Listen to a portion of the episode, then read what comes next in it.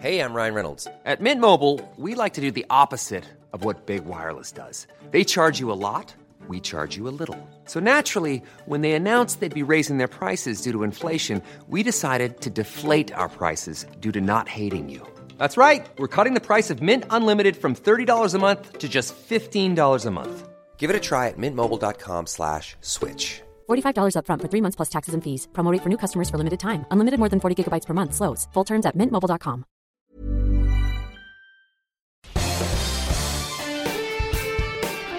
Esto es Me lo dijo Adela con Adela Micha por Heraldo Radio.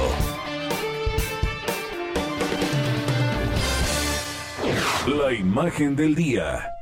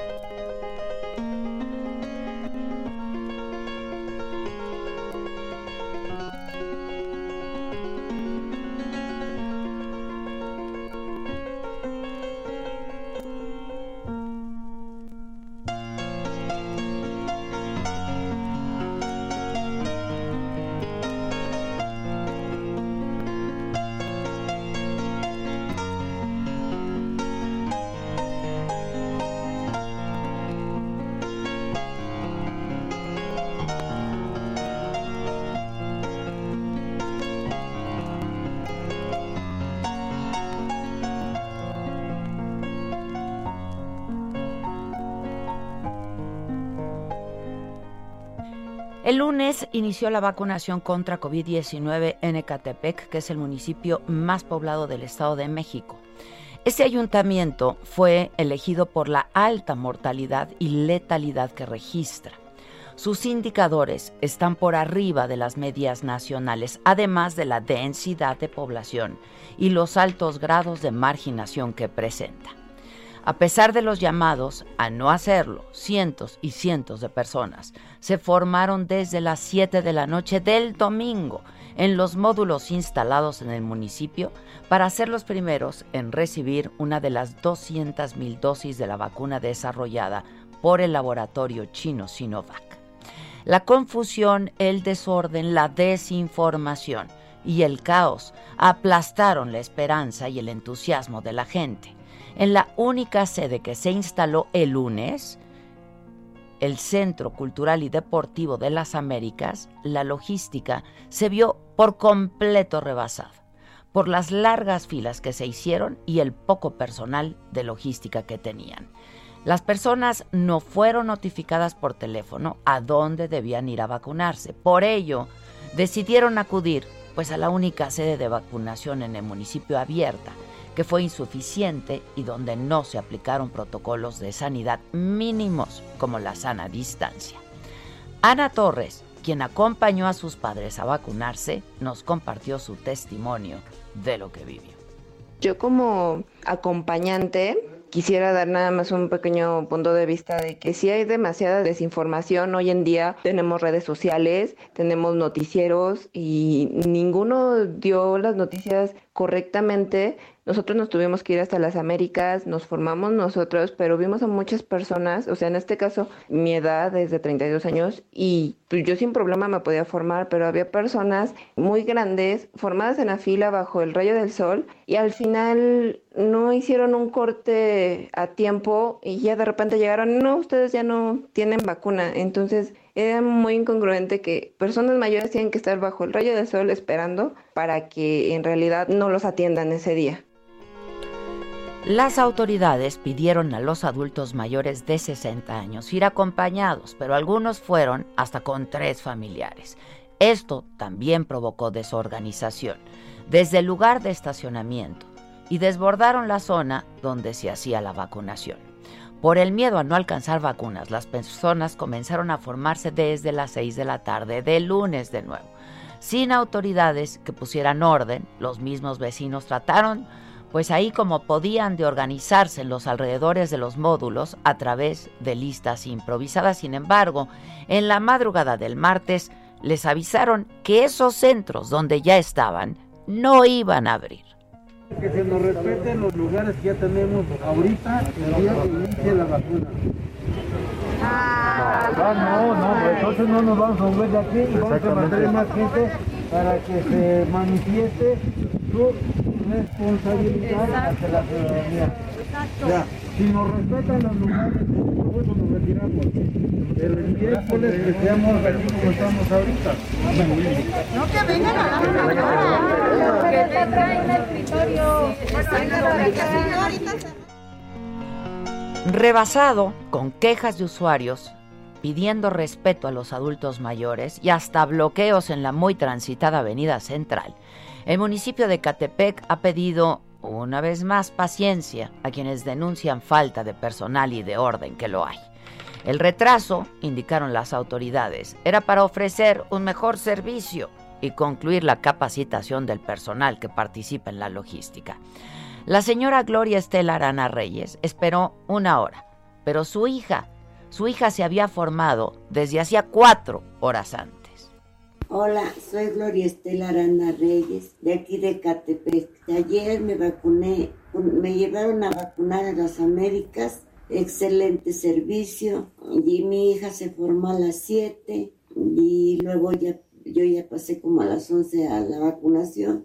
Un excelente trabajo de todos los que estaban ahí reunidos, viéndonos había doctores checando que estuviéramos bien. Estoy muy tranquila. Yo la esperaba con muchas ansias para mi tranquilidad. El señor Serafín Santos nos compartió su experiencia también al recibir la primera dosis de la vacuna. Soy Serafín Santos Cepeda. Ayer tuve el privilegio de haber obtenido la vacuna para el coronavirus. Lo que sucedió es que mi hija nos avisó que podíamos ir a las Américas. Ahí nos formamos aproximadamente como una hora, pero llegamos hasta que nos eh, tocó el lugar y en la hora de la vacuna nos atendieron muy bien. Estuvimos en reposo aproximadamente unos 15, 20 minutos después mientras veían si teníamos alguna consecuencia. Afortunadamente no tuvimos Ayer hubo quienes corrieron con más suerte, eh, pues como el señor José Torres, que llegó al centro de vacunación poco después de las 3 de la tarde y salió solo dos horas después. Pero la desorganización es afuera, dicen, de los centros de vacunación. El día de hoy fui a vacunar al, al centro de vacunación de las Américas. Llegué a las 15.30 horas y salí vacunado del centro a las 18 horas. Eh, dentro del local se veía buena organización, pero la desorganización es fuera del local, tanto porque no hay donde estacionarse y las gentes que nos acompañan a la gente de la tercera edad son bastantes, entonces eso es lo que forma el caos. La señora Margarita Hernández considera que hace falta información de qué hacer en caso de alguna reacción. Al salir de la vacuna a las 6 de la tarde, nos comentó que ya empezaba a formarse la fila para hoy. Ella salía a las 6 de la tarde y ya entraban los que habrían de formarse para el día de hoy.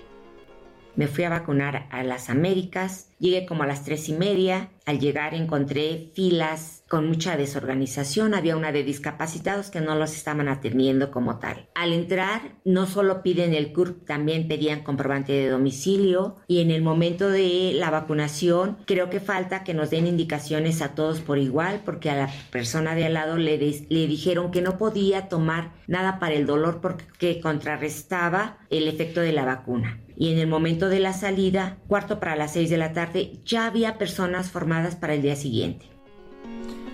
El reto enorme es el de vacunar a más de 15 millones de adultos mayores de 60 años en nuestro país en un tiempo de tres meses, como lo anunció y prometió el presidente López Obrador.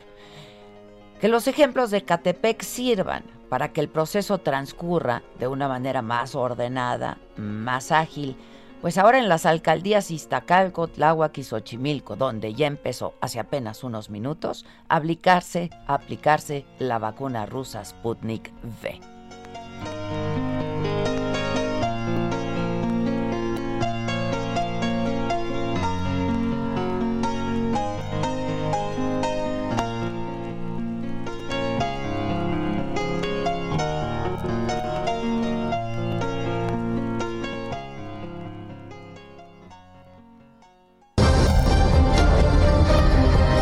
Resumen por Adela.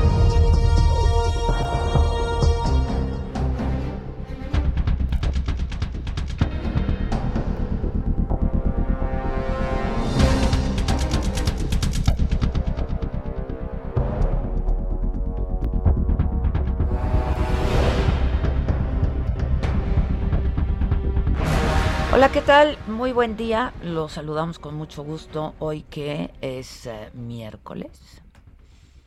Miércoles 24. 24 de febrero y es día de la bandera. Y hoy en las noticias la Fiscalía General de la República pidió anoche a la Cámara de Diputados el desafuero del gobernador de Tamaulipas, Francisco Javier García Cabeza de Vaca, por delitos de lavado de dinero y delincuencia organizada. Más tarde, el gobernador respondió, ayer lo hizo vía Twitter, y acusó una embestida política en su contra y aseguró que nunca ha violado la ley y dijo que se va a defender ante cualquier atropello. Esta mañana, el fiscal general de la República, Alejandro Gertz Manero, dijo que no se trata de ninguna venganza, porque hoy el fiscal estuvo en la mañanera y garantizó transparencia en el proceso todo el Congreso, todos los partidos políticos, todos los diputados van a tener acceso a ese procedimiento para conocer si existe una absoluta y total apego a la justicia y al procedimiento penal, en ese caso junto con las pruebas que se están aportando. Entonces, no va a haber ninguna falta de transparencia, no podrá darse ningún caso de que esto sea una venganza o alguna cosa de tipo político de ninguna naturaleza. ¿Por qué? Porque prácticamente el juicio va a ser público.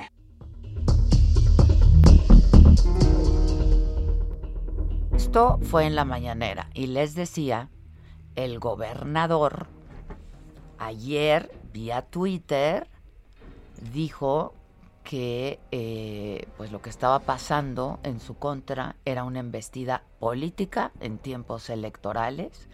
Insiste en que nunca ha violado la ley y que se iba a defender ante cualquier atropello. Eso fue ayer en la noche vía Twitter.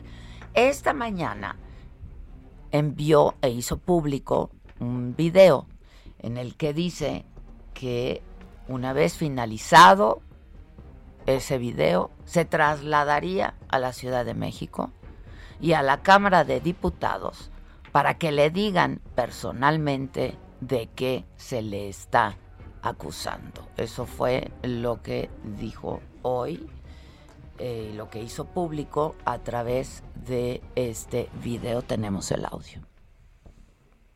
Hacia mi persona. Y precisamente el día de ayer, cuando supuestamente honramos al apóstol de la democracia, me enteré, al igual que ustedes, por una filtración ilegal del coordinador parlamentario de Morena en la Cámara de Diputados, que la Fiscalía General de la República ha solicitado mi desafuero. Como lo he dicho reiteradamente, en mi vida privada y pública siempre me he conducido conforme a la ley. Durante muchos años he sido objeto de infamias y persecuciones políticas. A ustedes les consta. Esta no es la primera y muy probablemente no será la última. Y como siempre, a ustedes les consta, he dado y daré la cara siempre. Quiero informarles que una vez concluido este mensaje, me presentaré en la Cámara de Diputados, allá en la Ciudad de México, para que me notifiquen las acusaciones que han formulado el Ministerio Público de la Federación. Es de mínima justicia enterarme de qué se me acusa.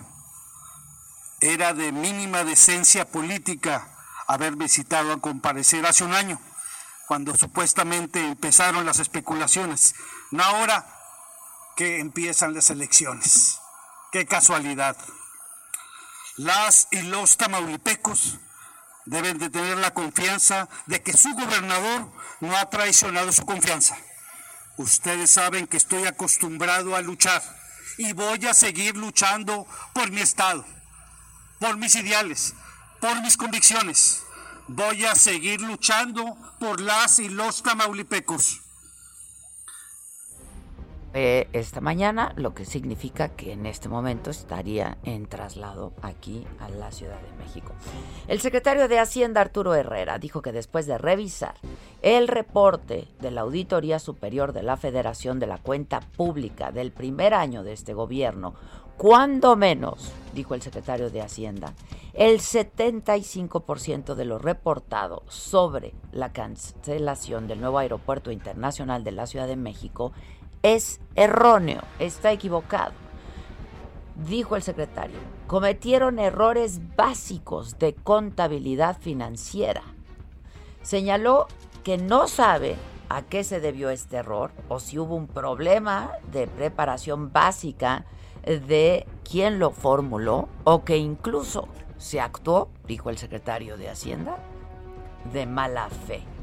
Y esta mañana, en la conferencia en Palacio Nacional, el presidente López Obrador, pues celebró que la Auditoría Superior de la Federación haya rectificado el cálculo sobre el aeropuerto de Texcoco.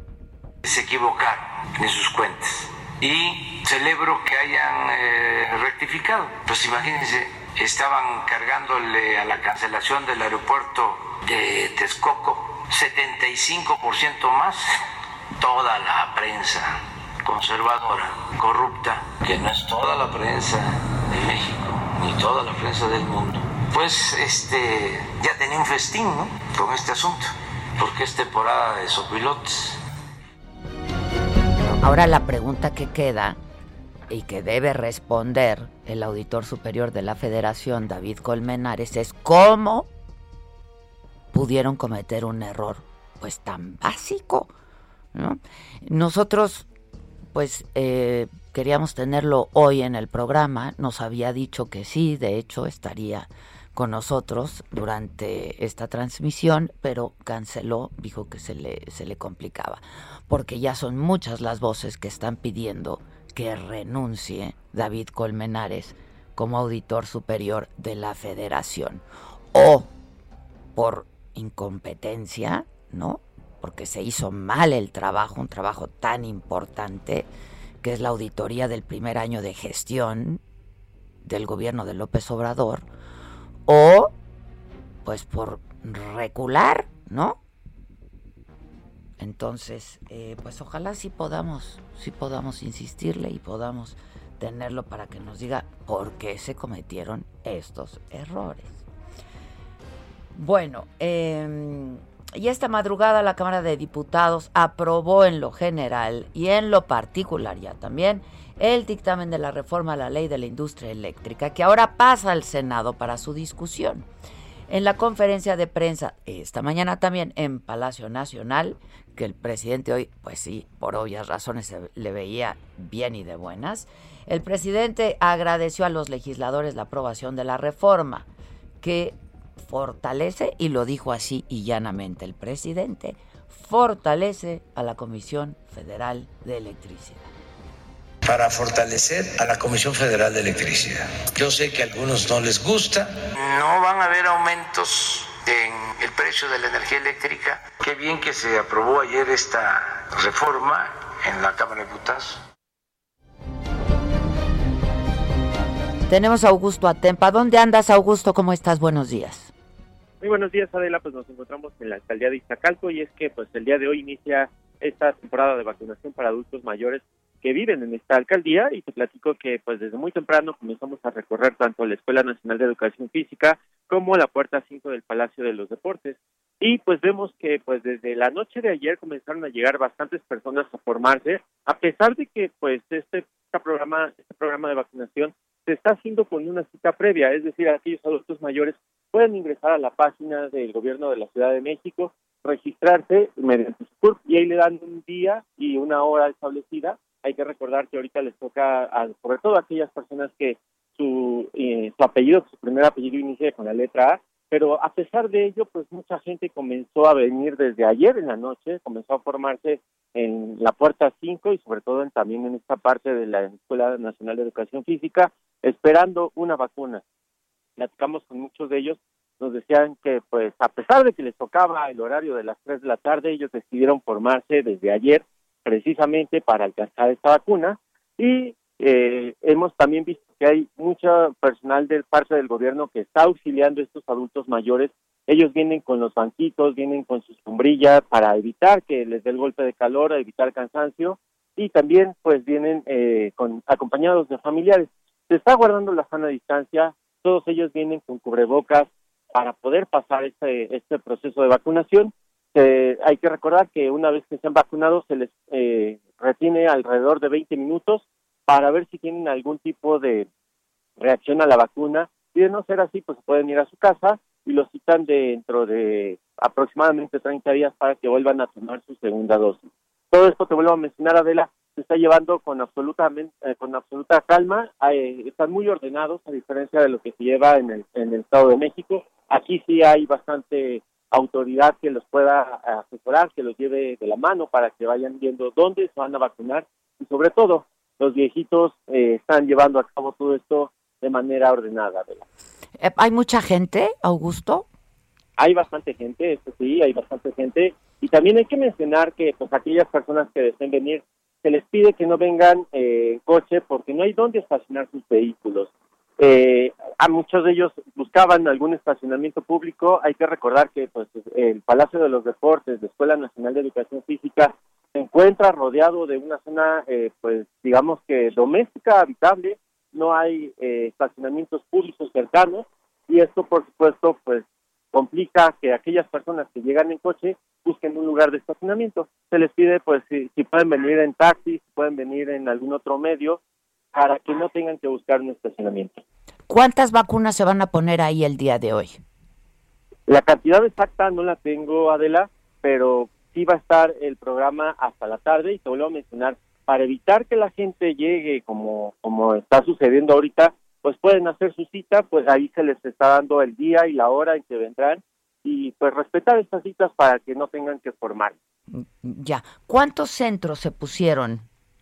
En la alcaldía de Iztacalco hay dos solamente. ¿Cuántos? Dos. el que, dos, así es. El que está en la puerta 5 del Palacio de los Deportes y el que está en la Escuela Nacional de Educación Física. Están a metros de distancia uno del otro, eh, los dos se encuentran muy cercanos y te vuelvo a mencionar, está sobre el viaducto y circuito, ahí es, es donde van a encontrar estas filas. Ya. Bueno, pues yo creo que quien sí nos puede decir cuántas vacunas se van a poner por cada centro.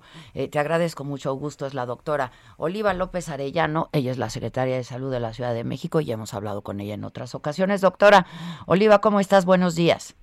Buenos días, Adela. Saludos a ti y a tu auditorio. Igualmente, muchas gracias. Pues inicia hoy la aplicación de vacuna en adultos mayores de 60 años, decíamos, en Iztacalco, en Xochimilco y en Tláhuac, que empezó hace eh, poco más de una hora. ¿Qué reporte tienes? Por lo que vemos es que va bien la jornada. Sí, está fluyendo muy bien, está muy organizado.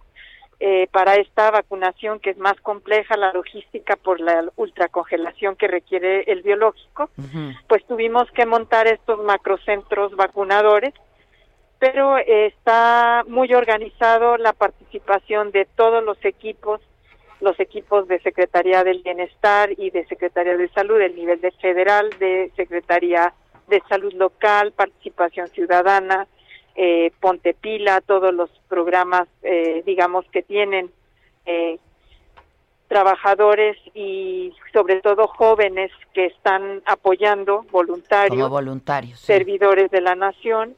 Entonces, todo esto nos ha permitido una logística muy fluida, sobre todo también para facilitar la velocidad en la organización, el ingreso, las áreas de observación eh, y la vacuna pues es algo que es realmente rápido. Se toma dos minutos una la aplicación de una vacuna con personal muy entrenado en el Programa Nacional de, de Vacunación, de Vacunación Universal. Entonces está fluyendo bien.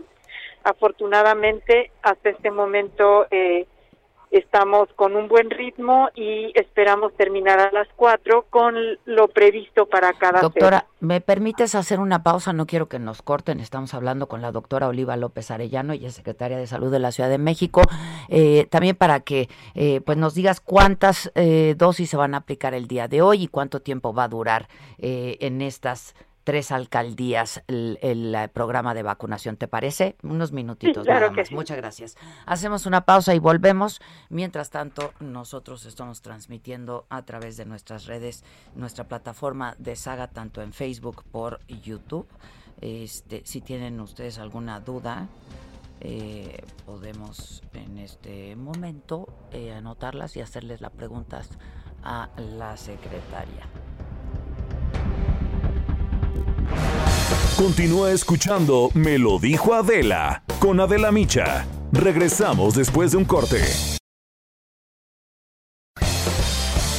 Regresamos con más de Me lo dijo Adela por Heraldo Radio.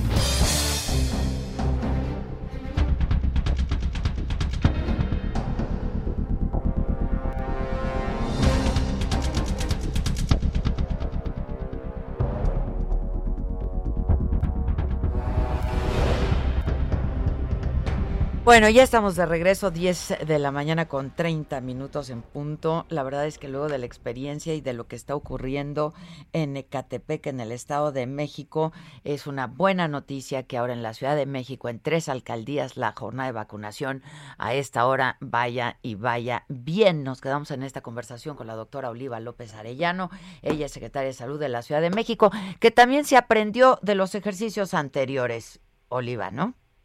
Sí, así es. Eh, cuando empezamos a vacunar con la vacuna AstraZeneca en las, en las alcaldías de Coajimalpa, Milpalta y Magdalena Contreras, el primer día, por ejemplo, tuvimos retraso con el biológico, empezamos más tarde, hubo cuellos de botella en el registro. Entonces, todo eso nos eh, sirvió para eh, al segundo día en aquella vacunación corregirlo, pero también como experiencia para esta vacunación masiva. Entonces ahora estamos en espacios muy amplios eh, que están con lonas, con sillas, con áreas de observación muy amplias al aire libre y también con el operativo que eh, entre todos estamos armando para que los adultos mayores estén eh, pues más cómodos, puedan transitar sillas de ruedas, apoyos diversos y el área de observación donde están los médicos y médicas atendiendo cualquier reacción que se pudiera presentar, también muy amplia y con sana distancia. Todo esto ha sido pues, un aprendizaje, además. Hasta calistenia. Sí, además la logística de la vacuna, porque esta es una vacuna ultra congelada que a partir de que se descongela tiene dos horas para ser utilizada y si no se tiene que desechar. Entonces todo esto pues nos hace tener unos flujos eh, muy organizados y muy eh, digamos, con tiempos muy, muy precisos de cómo debemos estar manejando. Dime algo, Oliva, ¿cuántos días de vacunación van a ser en estas tres alcaldías? Eh, vamos a estar hasta el sábado, el próximo sábado, entonces son prácticamente nueve días para estar eh, vacunando. Se van a poner 200 mil dosis, ¿no? 200 mil dosis. En estos días, en estas tres alcaldías. Eh, con seis macrocentros vacunadores. ¿Son dos, por, alcaldía? Así es. Dos por alcaldía. ¿Tienes reportes? Eh, nuestro reportero nos eh, transmitía desde Iztacalco. ¿Tienes eh, reporte de Xochimilco y de Tláhuac? Pues yo estoy ahora justamente en el Deportivo Xochimilco. Mm. Está fluyendo todo bien. Ya llevamos, me parece que en este momento no tengo el dato preciso, pero 600 dosis aplicadas. Entonces estamos a buen ritmo. Ahora dime algo, ya se les está haciendo por cita con todo y horario, eh, eh, se les está haciendo llegar un mensaje a los adultos mayores de 60 años que se registraron, pero hay gente que está llegando incluso pues desde ayer o desde la madrugada. Sí. sí, hay insistir que no es necesario, hay vacuna suficiente, vacuna para todos, estamos organizados para que no tengan que esperar mucho tiempo. Si les llega el mensaje de texto, eh, con su cita, su fecha, el, la hora y este por apellido es como se está organizando. Con que lleguen 10, 15 minutos antes es suficiente. Para que no tengan que esperar, para que no se, se hagan largas filas y para que eh, pues no corran ningún riesgo también de infección, ¿no? Sí, sí, porque estamos muy organizados en términos como de bloques de, de adultos mayores, entonces el descongelamiento de la vacuna, la aplicación es muy rápida.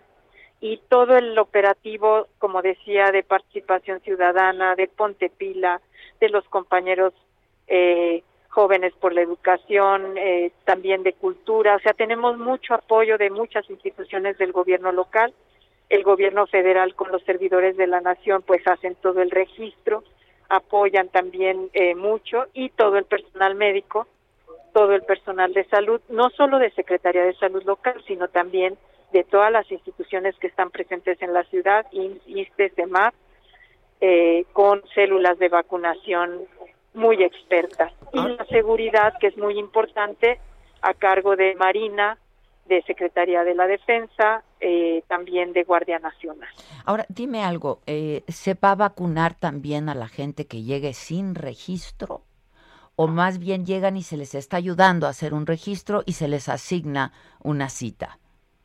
Así es, se les está facilitando que se puedan vacunar dos condiciones esenciales. Mm. Es así, ser residente de alguna de las alcaldías eh, de Iztacalco, Xochimilco o Tláhuac y tener 60 años o más cumplidos. Aunque no eh, estén registrados. Aunque no estén registrados. Pero entonces, ¿esto no hará que sí se hagan filas y que la gente que ya tiene cita se le retrase su cita? Eh, no, porque justamente la mayoría de las personas sí se registraron.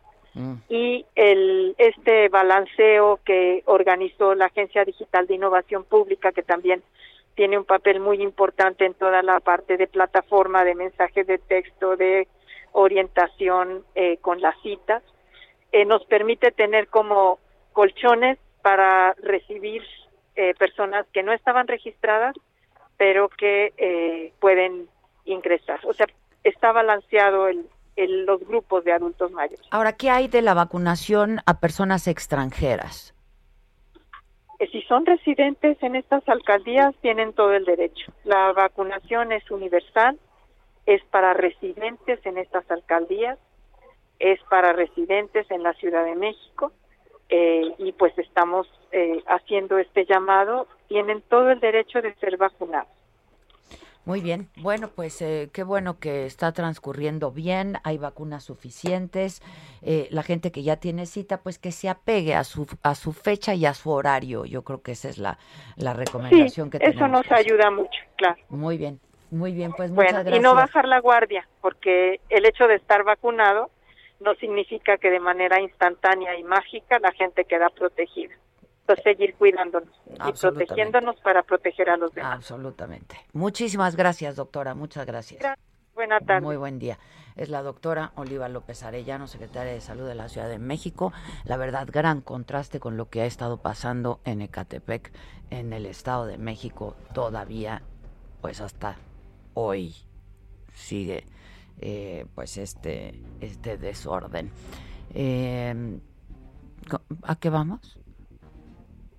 Vamos a Ecatepec justamente con Alan Rodríguez. Alan, tú estás ahí y ahí cómo van las cosas, ¿cómo estás? Hola, ¿qué tal? Adela, muy buenos días. Nosotros nos encontramos en estos momentos en la Avenida Central, a la altura de la, de la Universidad Estatal del Valle de Ecatepec, donde el día de hoy se está registrando un bloqueo por parte de habitantes de este municipio, quienes están solicitando el derecho a la vacunación. pues por segundo día, por segundo día el bloqueo, por segundo día. Es correcto, el día de hoy se tenía planeado que se abriera la sede conocida como la UNEVE, sin embargo, desde muy temprano arribaron eh, personal de la Policía Capitalina y trabajadores del gobierno del municipio de Catepec para informar a las personas que no se iba a llevar a cabo el proceso de vacunación en este punto. Ellos les están ofreciendo trasladarlos hacia la sede de las Américas, sin embargo, cabe destacar que las personas se encuentran en este punto haciendo fila incluso desde la tarde de ayer. Vamos a platicar con una señora. Señora, buenos días, ¿cómo se llama? Guadalupe López. Señora Guadalupe, ¿a qué horas llegó usted a formarse? Desde ayer a las nueve de la noche. ¿Y qué le, qué le provoca el hecho de que le hayan dicho que no va a haber vacunación en este Pues molestia sobre todo, ¿no? Porque toda la noche estar aquí formado para que nos digan eso. ¿Pasaron frío? Pues sí. Y estar sin desayunar. Y cuando llegamos a formarnos, ¿por qué no nos dijeron no se formen porque no va a haber nada? ¿Han visto que alguien, algún trabajador o alguien de la Secretaría de Salud, alguien de la Guardia Nacional? No, nadie. No se presentó. Hay una persona, no sé quién sea, dijo que nos iban a mandar a las Américas, que en camionetas, pero ya no veo nada. Muchas gracias, señora. Pues bueno, parte del testimonio de las personas que se encuentran realizando este bloqueo ya va a cumplir aproximadamente 40 minutos desde que se está realizando y lo que ellos, eh, pues ahora sí que comentan al respecto de la solución que les están dando es que aquí ya tenían su lugar específico, ya se habían organizado y técnicamente al momento en el que la pasen a la zona de las Américas, pues se van a juntar con todas las personas que han pasado en aquel punto su velada. Desafortunadamente, pues toda esta situación está causando afectación a la vialidad, las cuales incluso ya llegan hasta la zona de Ciudad Azteca. Eh, personal de la Secretaría de la Policía Municipal está coordinando la vialidad, sin embargo, son muchos los vehículos que intentan llegar hasta este punto, dialogar con los manifestantes y pasar. Sin embargo, pues la situación en este punto es que no van a permitir ningún vehículo. Ellos están haciendo el llamado a que traigan las vacunas a este lugar, que reactiven este punto como un centro de vacunación y sobre todo que el, el, el presidente municipal de esta entidad se presente para dar una explicación. Por lo pronto es el reporte que tenemos. Oye, pero entonces, el día de hoy, ¿cuántos centros de vacunación abrieron? ¿Cuántos módulos hay abiertos en Ecatepec, Alan? El día de hoy se encuentra operando los tres módulos de las Américas, se encuentra operando el módulo de Musquis y también el de Río de la Luz. Únicamente han dejado de funcionar el de la, UNEVE, el de el que se encuentra en la calle Benito Juárez, eh, han dejado de funcionar tres. Esta situación pues eh, ha provocado que muchas personas de los otros módulos hayan venido a este punto. ¿Pero no se les había informado que no iban a operar? No, de hecho, eh, parte de lo que se están quejando ellos es que incluso muchas autoridades se presentaron ayer por la tarde a ofrecerles un poco de pan, un poco de café y simple y sencillamente el día de hoy no se activaron estos módulos. Ya, pues entonces, pues ahí sigue el desorden y por segundo día este bloqueo. Es correcto, este es uh, aproximadamente unos cuatro kilómetros en donde se, se registró el del día de ayer, pero la situación sigue siendo la misma, la solicitud de las vacunas para los adultos mayores de la entidad. Ahora, hasta el día de ayer, ¿cuántos adultos mayores lograron vacunarse en Ecatepec? Parte de lo que nos han comentado es que tan solo en el módulo de Musqui se vacunaron a cuatro mil personas y en los módulos de las Américas se, se vacunaron a seis mil personas por punto. Es decir, pues aproximadamente 20 mil personas son las que han sido vacunadas hasta el momento, sin embargo, pues la meta es bastante amplia, es de 200 mil personas y con estos retrasos pues vamos a eh, estar esperando cómo se dé la situación. Ahora, ¿en quién recae la responsabilidad? Ayer hablábamos con el secretario de Salud del Estado de México. ¿En quién recae la responsabilidad de esto? Pues la única persona que se ha presentado en este punto eh, asegurando pertenecer al gobierno de Catepec, Estado de México, ah, técnicamente pues está echando la bolita al gobierno federal. Ellos dicen que pues eh, aquí tienen todo dispuesto para que se realice este proceso de vacunación. Sin embargo, si el gobierno federal no destina las vacunas para este punto, es la situación que ellos aseguran. Pero tampoco hay personal. No, técnicamente pues únicamente están los vigilantes de la UNEVE. Pues sí, entonces ni hay vacunas ni hay personal. Entonces sabía que no iba a abrir técnicamente pues es lo que lo que es el reclamo de las personas que ellos se han enterado a través de redes sociales, a través de la convocatoria en grupos de WhatsApp de que se vengan a formar a este punto. Sin embargo, pues lo que parece ser que la autoridad es quien determinó que no se iba a abrir, incluso sabiéndolo desde días antes. Ya. Bueno, pues vamos a estar atentos. Te agradezco mucho. Estamos al pendiente. Buenas tardes. Muchas gracias. Eh, buenas tardes. Es eh, lo que está pasando ahí en Ecatepec y decíamos por segundo día este bloqueo en la avenida central ahí en Ecatepec. Qué barbaridad. Este, no sé, ¿tienes algo más macabrón? Queremos vacunas, queremos vacunas. Y soluciones, o sea, ya la gente pues exigiendo así que los vacunen yo no sé, yo no sé si si se pudiera hacer con orden, caray. Híjole, yo vi si había disposición de 10 módulos desde un inicio. ¿Por qué no se echaron a andar? Menos gente, menos riesgo, Están más las vacunas, pero bueno, pues yo creo que entonces pues no hay el personal capacitado, no sé. Ya, francamente. Voy a recuperar ahorita el video de una servidora de la nación que está organizando la fila. Dice, por favor, todos con Susana, por favor, todos con Susana. Parece sketch todos con Susana distancia, por favor, por favor, casi los ponen a tomar distancia uno, dos. Y luego por ahí estaba yo leyendo que ahora ya les están pidiendo los, ser- los servidores de la nación este, a la gente que se va a vacunar, pues que le escriban una carta al presidente que traiga remitente, ¿no? Este domicilio, etcétera, eh, agradeciéndole por la vacuna. Es una sugerencia.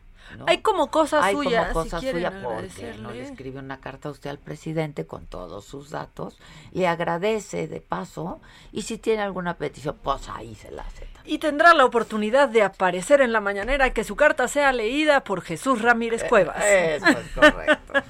¿No? Este, bueno, pues así, así las cosas. A ver, ¿qué, qué nos tienes, mamáquita? Ay, me voy a tronar los dedos para ponerme lista para el macabrón. Esto es Lo Macabrón. Ya esto parece una competencia diaria porque me la matas, me la matas. La carta al presidente está macabroncísima. Eso está macabroncísimo. Pero necesitamos un, un buen paréntesis, uno que nos haga sonreír. Un oasis. Un oasis Un en medio de este desierto de desesperanza. Y es que, bueno, este sábado el Canelo va a pelear. Va a tener su primera pelea del 2021. eh, va a pelear contra un eh, boxeador turco. ¿No lo viste? Perdón, en una en una foto con un carrazo. Con un Ferrari un y él todo de rojo. Todo de rojo, Sí. el Ferrari rojo y las puertas que se abren. Y el blanquísimo, blanquísimo. Me encanta la foto. Es, canelita. Sí, es Es canelita. canelita. Es canelita. Este, oye, que Tiger, Tiger Woods que se, se accidentó. Sí, por lo que Que estuve lo viendo. tuvieron que sacar por el parabrisas. En un accidente de coche, este, lo tuvieron que sacar por el parabrisas. Parece que sí se, se pues se lesionó Se una rompió en cachitos la pierna, lo pierna operaron. ajá, sí. clavos y, y demás cosas. No hay reporte porque Tiger Woods ya ha tenido este pues un historial que Ajá, choca por dicen- andar eh, pues con sus copitas. No hay estado reporte. inconveniente o luego conveniente. Ahora no, Pero ¿eh? este inconveniente para manejar. Que dicen que no, que le hicieron todos los exámenes toxicológicos y que no, la verdad no. Exactamente. Bueno, Bueno, perdón, el Canelo. No, el. Canelo, sí, el ca- que me encanta seguirlo, la verdad es que me encanta seguirlo en todas las redes, ver sus fotos así como esta del, del Ferrari es siempre como muy positivo y ayuda a muchísima gente. Al último niño que, que ayudó, lo vi en redes sociales, era un niño que necesitaba un trasplante eh, de pulmones por fibrosis quística y fue al hospital a verlo Ah, es un tipazo. y a caerse con una, con una lana. Ha hecho muchísimo por los niños del, del país, pero interrumpió su video para poner a su hijita cantando a la Cinnamon. No, no, no, no, no, es que tienen que escuchar cómo canta, perdón, necesitamos ¿Pero qué alegría. te dio? ¿Te dio ternura o te dio Me dio- pena ajena? No, me dio muchísima ¿Ternura? ternura, escuchen, escuchen.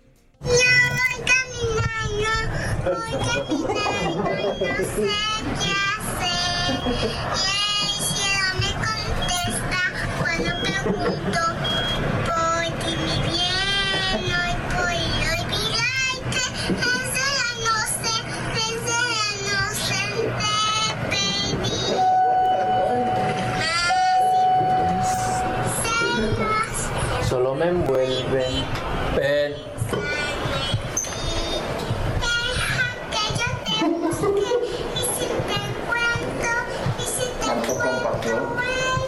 Te acuerdas.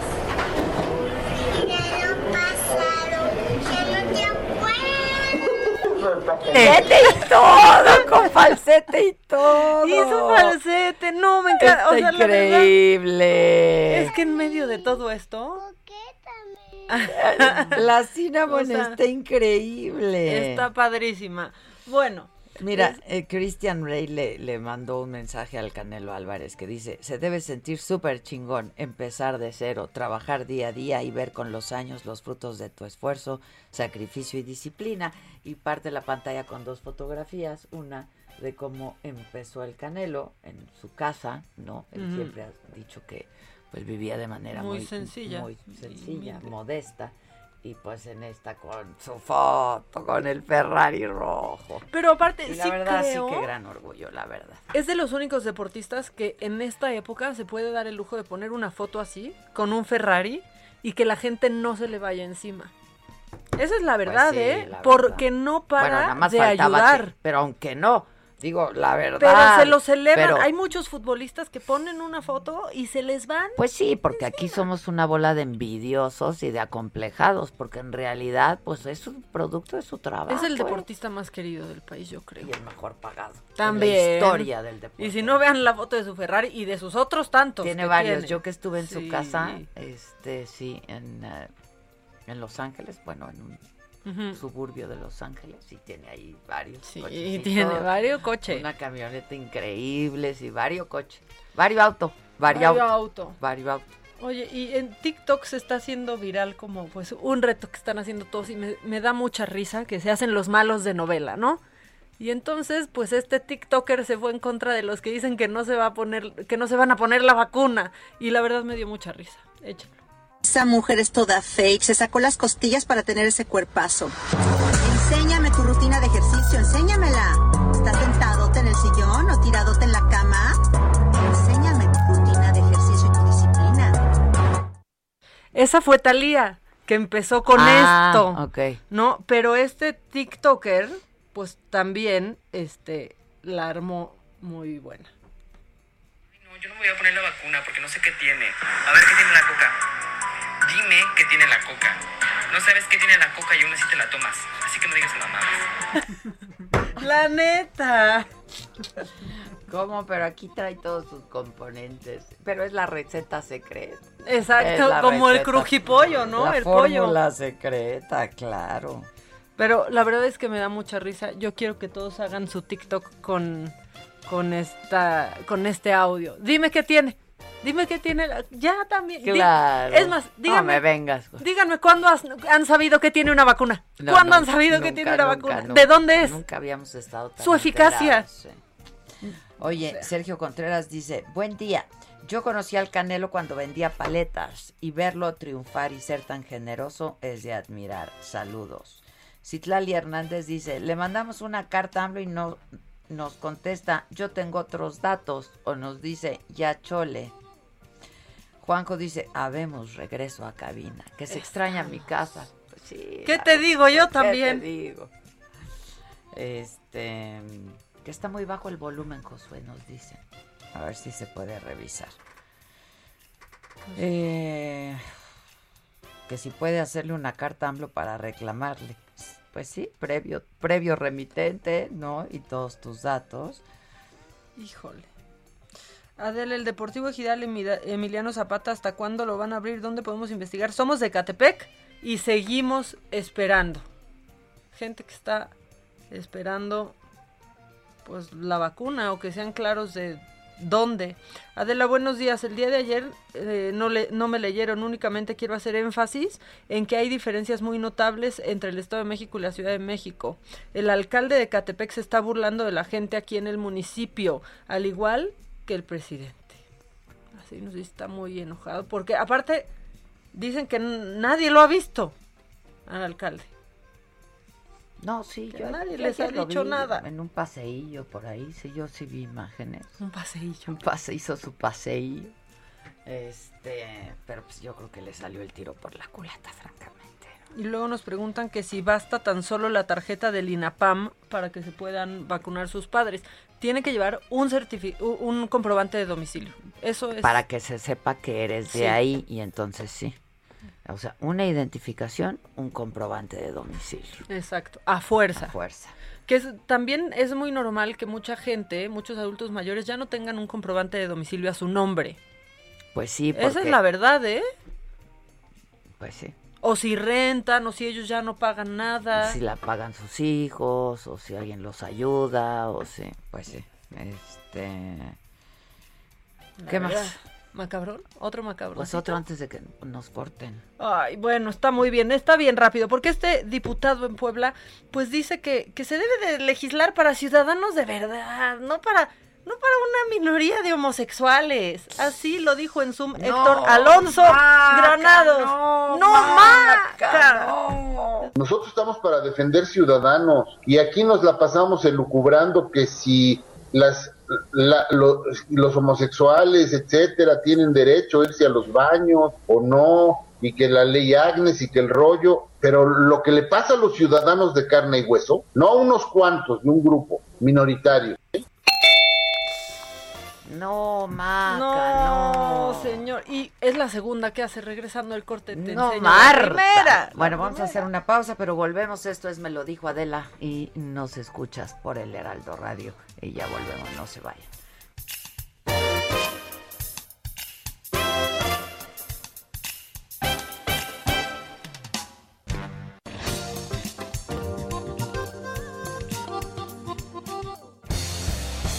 Esto es Me lo dijo Adela. Con Adela Micha. Escríbenos vía WhatsApp al 554905 9445. Continúa escuchando Me lo dijo Adela con Adela Micha. Regresamos después de un corte. Esto es Me lo dijo Adela con Adela Micha. Ya estamos de regreso.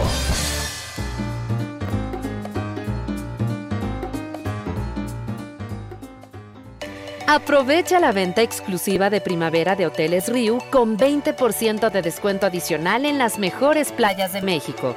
Además, niños hasta 70% de descuento. Ahora tu reserva incluye completamente gratis seguro médico de viaje. Reserva hasta el 25 de febrero en riu.com con el precio más bajo y disfruta el mejor todo incluido en Hoteles Riu. Esto es Me lo dijo Adela. Con Adela Micha. Escríbenos vía WhatsApp al 554905 9445.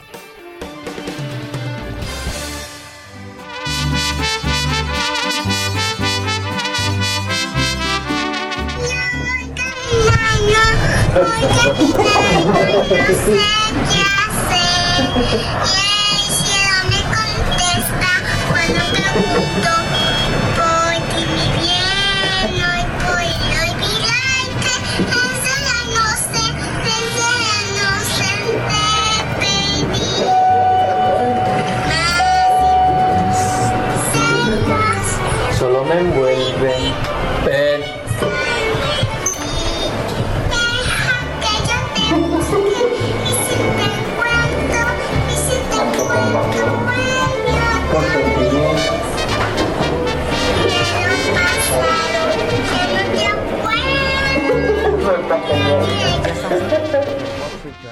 que eh, ya estamos de regreso, estaba yo buscando un artículo que leí esta mañana en donde dicen que este pues durante mucho tiempo Novavax, el laboratorio, eh, había estado batallando eh, pues para no quebrar. Entonces que esperaban que se les que pasara ya, ¿no? Este la vacuna contra el COVID-19. Pero como pues estaban perdiendo mucha lana, vendieron muchísimos de sus equipos el año pasado. Entonces, ahora que ya pasó la vacuna en muchos países de Novavax, la pregunta es si con lo que tienen van a poder producir O sea, las cantidades sufi- exactamente, ¿no? Este que es una de las vacunas que se estarían usando aquí en México, la Novavax. Entonces, aquí la cosa es a ver si porque pues achicaron, achicaron la empresa, achicaron el laboratorio, ¿no? Este vendieron muchos de sus aparatos, etcétera. Entonces, pues la pregunta es si con lo que tienen hoy van a poder Salen. producir la demanda de vacunas. No, Adela, no. Si ve Pfizer, ve Pfizer en Bélgica. Pues sí. Tuvo que parar un par de semanas Pues para agrandar su Pues así las capacidad. cosas. Yo nada más les quería informar que a eso me dedico. No, yo. Eso No. es lo que hago. ¿Qué les digo, muchachos? Bueno, vas. Bueno, nada más para complementar esto que dijo este diputado poblano, pues no, no, no es como que tuvo un, un momentum, no es como que ya le afectó el encierro y hacer sus sesiones por Zoom. Ya se echó una perlita eh, antes cuando dijo esto sobre la interrupción del embarazo. Escuchen. La gente lo sabe, Héctor. Sí. No creo. No, lo, no lo cree, pero bueno. No creo. Pero No perdóname creo, ¿eh? la expresión, ¿eh? Porque no la digo, no la dije yo solamente. Y lo estoy pensando si la digo, pero hay que pensar antes de abrir las Aquí piernas. las cosas como son. Que pensemos. Hay que pensar antes de abrir las piernas. Y dejarte embarazar. ¿Por qué no se puede pensar? ¿Por qué me quieren trasladar a- al gobierno un acto irresponsable de sexo? Muy bien, pues ahí está la Ahí expresión. está. El diputado. Híjoles. Sí estamos. O sea, sí está para el perro. Sí. Perdón, no hay otra, no, No, hay otra manera de decirlo. cuate. Ya que se vaya. Sí, ya que se retire. Mire, Hay, hay tantos que ya se tienen que ir, de verdad. Hay tantos que ya se tienen que ir. Sí, sí, la verdad es que, la verdad es que sí. Bueno, y si ustedes están desesperados y hartos de celebridades, eh, hay celebridades entre comillas, o famosos entre comillas que se nos están lanzando y están enojados porque Rubí la quinceañera se lanza también, relájense. Es fake news. No, Ya, porque mira, sí, no tiene ni la edad. no manches, no, ¿Hace ya. fueron ya sus cumplió, 15 años? ya cumplió porque fueron en el 2016 los 15, o sea, ya está, digo, no podría, mayor de edad sí es, no podría No, este aspirar absolutamente a nada, pero no Rubí no después de su de su fiesta que hasta yo fui a la fiesta de Rubí. En, ahí en San Luis Potosí, en un lugar, no había ¿Por ni qué fuiste a la internet. fiesta de Rubí? Porque me pareció divertidísimo ir a grabar qué pasaba en la fiesta de Rubí. Cubrí la fiesta de Rubí. Cuando trabajabas en hoy. Llegué a despertar a Rubí el día de su fiesta a la Es casa. broma. No, claro que no. De, Rubí, ya levántate, estaban los papás ¿Con quién más listos. Pues yo iba con ¿Qué otros con la producción. No, me fui yo porque eran vacaciones. Dije, no, yo sí voy, yo quiero saber qué va a pasar y si sí va a llegar la gente. Y Alfonso Weitzman se ofreció a maquillar a Rubí. Y entonces ahí íbamos Weitzman y yo. a- y llegamos a despertar. Y el pueblo de Rubí, la verdad es que, se los digo, consistía en una calle. Era una calle. Y el despoblado en donde se hizo la fiesta, hubo hasta un muerto en, en la fiesta de Rubí porque hubo una carrera parejera y se cayó ahí como el jinete y este pues pues murió, pero no Rubí, Rubí absolutamente no va para la presidencia municipal O sea, es de fake Charcas. Es fake, decían que Movimiento Ciudadano la había invitado y la verdad es que ya una lee estas cosas y no piensas en un principio que es falso. No, te La puedes esperar cualquier cosa. La neta es que lo falso parece cierto Claro, ya. te puedes esperar no. cualquier cosa. Ya lo desmintió Movimiento Ciudadano y Rubí no planea, No va. no planea estar en la política, al menos No por, ahora. No por ahora. No Por por, ahora. lo pronto. Exacto. Oigan, les decíamos que esta madrugada la Cámara de Diputados había aprobado en lo general, pero también ya en lo particular, el dictamen de la reforma a la ley de industria eléctrica. Eh, ahora pasa al Senado para su discusión. De hecho, hoy el presidente habló pues un buen rato de esto. Estaba estaba contento por esta aprobación. Felicito a los legisladores porque además no le movieron ni una coma a esta iniciativa presidencial. Eh, y tengo ahora en la línea a Iván Saldaña. ¿Cómo estás, Iván? ¿Tú dónde andas? ¿Cómo, cómo te va? ¿Qué tal, Adela? Buenos días. Eh, pues siguiendo las actividades de la Cámara de Diputados, sí, efectivamente una larga jornada y la aprobaron como lo pidió el presidente Andrés Manuel López Obrador. Bien lo dijiste, sin mover eh, ni una coma al proyecto de decreto, solo algunos cambios mínimos, pero en los artículos transitorios, ahí que la Cámara de Diputados pues aprobó durante la madrugada de este miércoles esta reforma es la a la ley de la industria eléctrica que envió el ejecutivo como preferencial y pues como bien lo dices ya se fue al Senado de la República para su revisión.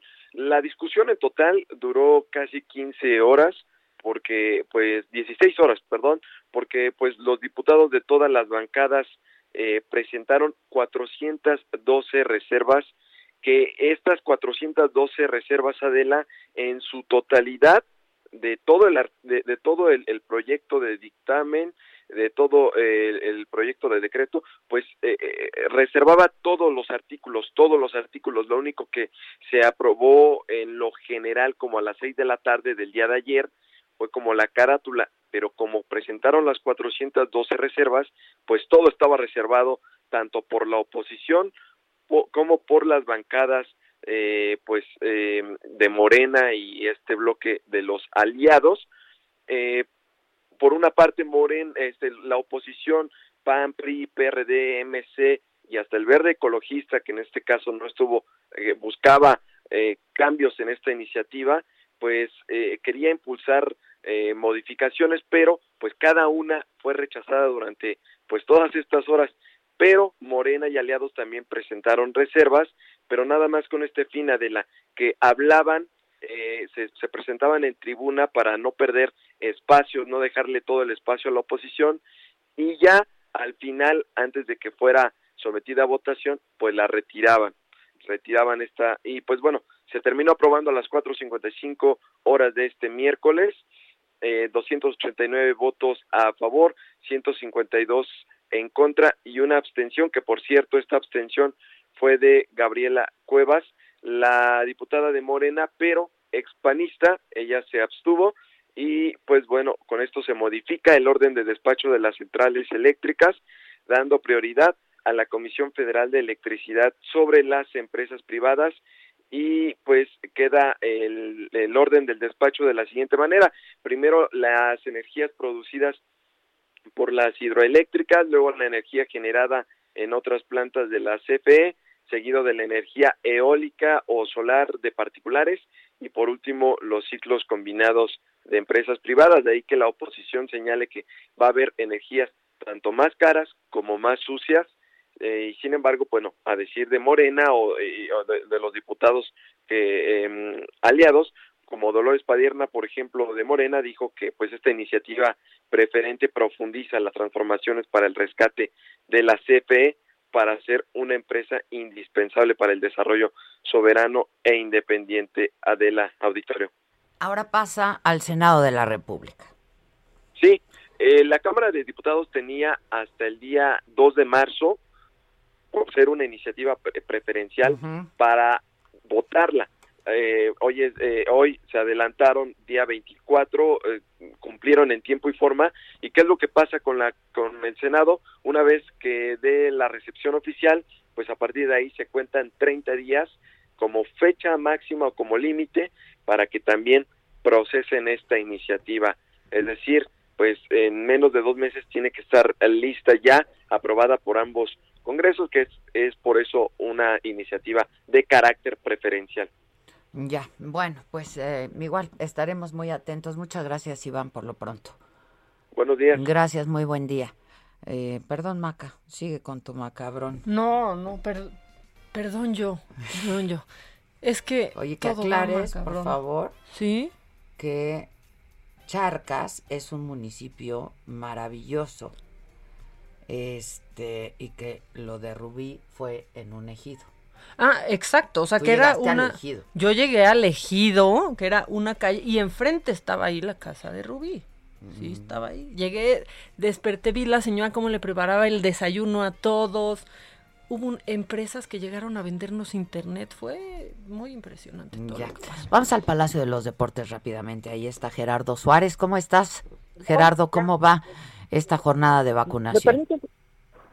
Buenos días, Adela, ¿cómo estás? Eh, estamos en el Palacio de los Deportes, donde se lleva a cabo el proceso de vacunación. Este es uno de los seis puntos en los que eh, se está realizando esta jornada. Hasta el momento han sido vacunadas 1.500 personas en el Palacio de los Deportes de la Alcaldía Iztacalco. En general hemos visto que la que el proceso para pasar es más ágil, aunque hay que recordar que las personas llegaron algunas desde las 3 de la tarde para ser vacunadas y bueno, ya pasaron este grupo de aproximadamente 140 personas y después el proceso se ha normalizado. Estamos aquí con una persona que fue eh, vacunada hace unos momentos, ¿verdad, señora? ¿Nos puede decir su nombre, por favor? Guadalupe Abunde Solís. Señora, ¿cuántos años tiene? 78. ¿Ya le aplicaron su primera dosis? Ya. ¿Salió todo bien, señora? Gracias a Dios. ¿Por qué vino? ¿Por qué dijo, yo sí me voy a ir a vacunar? Pues porque es una alternativa, ¿no? ¿No le daba miedo? Algo, sí, sí, hay, hay nuestras dudas, pero se encomiendan a Dios y ya. Muchas gracias, señora. Ya escuchamos uno de los testimonios, Adela, de las miles de personas que se están dando cita. Como te comentaba, eh, sí hay un poco de fila. Eh, el Palacio de los Deportes, hay una entrada sobre Río Churubusco, pero también otro de los accesos es por la calle de Añil, eh, por el estacionamiento de la puerta 6. Ah, Una recomendación para las personas que acuden a este punto, Adela, es que se les deben traer dos números telefónicos ya a la mano para hacer más ágil este proceso. En general, sol- eh, va bien este proceso en el Palacio de los Deportes. Solo dos eventos adversos dos de grado leve, es lo que nos informaba Víctor Hugo Borja, director de prestaciones médicas del IMSS y coordinador de la vacunación en la Ciudad de México. Ya, entonces, pero sí hubo gente que estuvo ahí entonces desde ayer por la tarde y pasó ahí la madrugada. Esos ya pasaron finalmente. Así es, Adela. Incluso eh, pasaron eh, desde las siete y media de la mañana, se les, se les permitió ingresar al Palacio de los Deportes y poco antes de las nueve, en este punto, empezó la vacunación aproximadamente a las 8.45, 8.50 de la mañana y los primeros salieron eh, cerca de las 9.20 de la mañana. Víctor Hugo Borja, eh, el coordinador de vacunación en la Ciudad de México, nos indicó que eh, la inmunización ya arrancó en los seis macrocentros que se instalaron a partir de hoy en la capital, en las alcaldías Iztacalco, Tláhuac y Xochimilco. Ya, bueno, pues este está fluyendo, la verdad, ¿no? Fluye y fluye bien. Así es, Adela. eh, la verdad es distinto al, proceso que vimos hace una semana, donde se notaron más las, las largas filas durante más de cinco o seis horas del arranque eh, que hubo en Coajimalpa, que hubo en Milpalta y Magdalena Contreras. Ha cambiado el, esta, esta perspectiva. Ya, bueno, pues qué bueno, la verdad, en contraste, insisto, con Ecatepec. Eh, gracias. Estamos en Buenos contacto y estamos atentos. Muchas gracias. Vas, Maca. Oye, pues aquí ya empezó, ya empezaron las escuelas eh, privadas, las que quieren regresar, las que piensan respetar lo que digan las autoridades, pero en Argentina están... Sí, bueno, pero aquí también, pues hay una desinformación total, porque ahora a este, pues Claudia Sheinbaum ha pedido prudencia, paciencia, ¿no? Que, que van a hablar y que se haga con orden. Este, luego por otro lado, la Secretaría de Educación Pública dice que no comienzan clases hasta que no se esté en semáforo Verde. eh, verde. Y por otro lado, pues las escuelas privadas decían que ya iban a empezar, ¿no? Este, entonces, pues ahora ya la verdad es que la gente está confundida. Claro, y, y aparte, y muchos y los padres, de familia en la disyuntiva. O sea, ¿no? que, que los mando, no los mando, abren, no abren, es una ilegalidad abrir, están yendo contra la ley si abren, ¿qué está pasando? Y porque lo que dicen algunos es que a partir de que abran, aunque no se esté en semáforo verde, van a empezar a cobrar la colegiatura como es, que ahora muchas escuelas están cobrando pues, menos, un tanto menos. no todas, ¿eh? No todas, la verdad. Hay unas muy pasadas, muy pasadas de lanza. Ah, yo la ya, ya sé de una que Muy está cobrando igual. Bueno, pues en Argentina, que ya eh, regresaron a clases el 17 de febrero, pues se están dando cuenta que sobre todo eh, para los niños de kinder aumentaron las ventas Ade, de los tenis con velcro. Yo estaba leyendo eso y, y veo tu cara, veo tu cara de desconcierto y dices, ¿qué demonios tienen que ver los tenis con velcro? Pues, ya ni amarrarse las agujetas Exacto, quieren, justo, o sea, no, porque muchos niños, específicamente los chiquitos, no se saben amarrar las agujetas y se tenían que acercar los maestros o las nanas a amarrarles las agujetas. Y como están tomando todas estas medidas de tener el menos contacto posible, se están vendiendo como pan caliente los tenis De velcro. con velcro y con cierre. ¿Tú llegaste a tener? De- me encantaba. Y como, y me encantaba jugar con ellos de Yo también tuve con son muy cómodos, la verdad, son muy cómodos. Yo, pobres padres, la verdad, pobres padres de familia, pobres niños, pobres alumnos, esta generación les ha tocado vivir una cosa terrible que yo no dudo que va a dejar secuelas muy importantes a nivel emocional, eh, pues, sociológico, ¿no? De, de, de socializar, este, los niños encerrados, el síndrome no de la cueva. El- no quieren no salir, quieren ¿eh? salir. Niños chiquitos que les así, no, ¿sabes? Sí. Que Ah, les yo- da miedo. Vamos por un helado, le digo a mi sobrina, aquí en mi casa. Tráelo aquí a mi casa. Sí, sí, sí, sí. Vamos a comer, pero en mi casa con mi mamá. Sí, hay Así. estudios bien interesantes y eso que pues apenas vamos eh, empezando con esto, pero lo mismo adolescentes, ¿no? Que lo mismo pues jóvenes eh, en edad de salir y que si la novia y que si no y que si pues, está todo en pausa, ¿no? Entonces, este, pues sí, deja, deja huellas importantes. Voy a Ecatepec. Alan, ¿cómo van las cosas por ahí? Alan Rodríguez, ¿dónde estás exacto en Ecatepec? ¿Qué tal Adela? Muy buenos días. Nosotros nos encontramos en estos momentos todavía sobre la avenida central entre los puentes de Valle de Guadiana y Valle del Júcar, esto enfrente de la zona del, del- del tecnológico de Catepec, en donde continúa este bloqueo por parte de habitantes de este municipio quienes están esperando el proceso de vacunación. Hace unos minutos se presentó en este punto el licenciado Luis López Ibarra, quien es director jurídico del Ayuntamiento de Catepec, quien vino a ofrecerles una solución a todas las personas que se encuentran esperando en este punto. Esta solución se trata de trasladarlos en el orden que se encuentran formados hacia la zona de las Américas, en donde se tienen habilitados tres módulos. Ya le preguntamos a este licenciado Luis López Ibarra, quien es director jurídico del Ayuntamiento de Catepec, cuál fue la razón por la cual no se instaló el módulo de vacunación en este punto y él nos ha explicado que no se cuenta con el sistema de, de refrigeración que necesitan estas vacunas para continuar siendo funcionales. Debido a esta situación, pues existe mucha molestia por parte de los habitantes de este municipio y vamos a platicar con una persona. Señor, ¿cómo se llama? Buenas tardes. García Coria. Señor Jesús, ¿ya le dijeron que lo van a llevar a la zona de las Américas? Sí. ¿Y usted está dispuesto a trasladarse? Pues yo creo que es más fácil trasladar las vacunas de allí a aquí que trasma- trasladar mil gentes de aquí a allá, ¿no? ¿En qué momento se vino usted a formar este punto? Desde las seis de la mañana. Seis de la mañana, ya varias horas perdidas y pro- probablemente pierda su lugar en ese traslado. Ah, sí. Oiga, ¿y qué le dice pues ahora sí que a las personas que ya se están trasladando para allá o a las personas que van a venir a este punto? Pues ahorita no han, no han regresado nadie. Lo- apenas se acaban de ir, ¿qué? Tres o cuatro camionetas, no ha regresado nadie. ¿Usted entonces va a ir para allá? Pues si hay una camioneta, Disponible.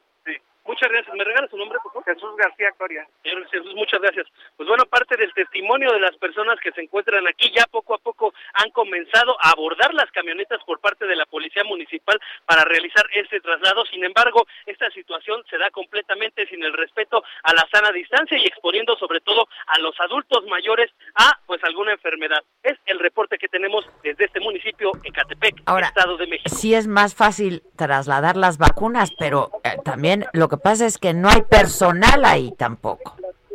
Sí, tampoco se encuentran aquí ninguna parte de eh, trabajadores de los servidores de la Nación, no se encuentra personal de- del Instituto de Salud del Estado de México, únicamente han venido algunos funcionarios del municipio, pero esto solamente a dar explicaciones a las personas quienes pues eh, evidentemente pues están teniendo un reclamo muy fuerte.